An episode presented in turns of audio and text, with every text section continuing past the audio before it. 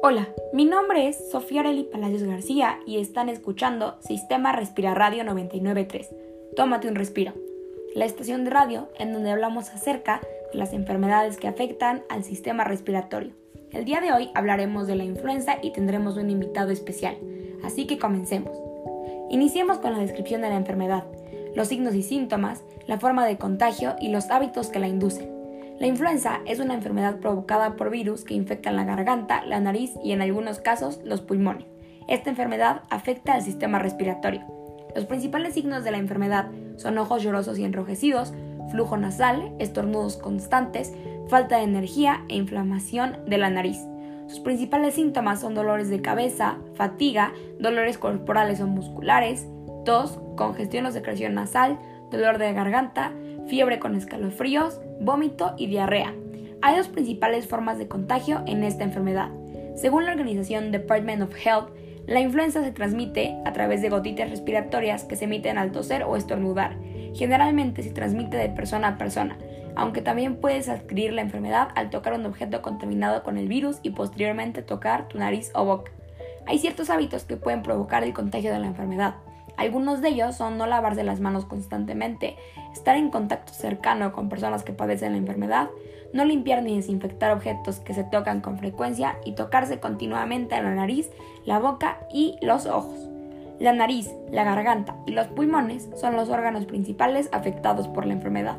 La población susceptible a tener influenza son los adultos de 65 años de edad y mayores, los niños menores de 2 años y personas que tienen enfermedades crónicas.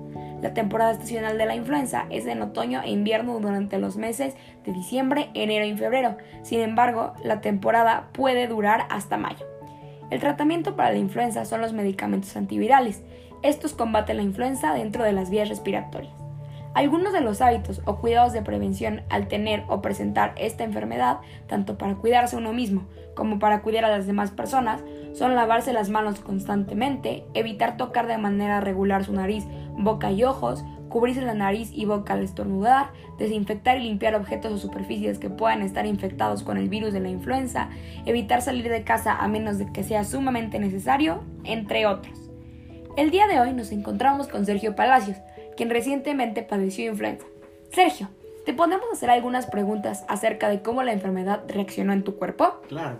Muchas gracias. Primero te quiero preguntar, ¿cómo te diste cuenta de que tenías influenza?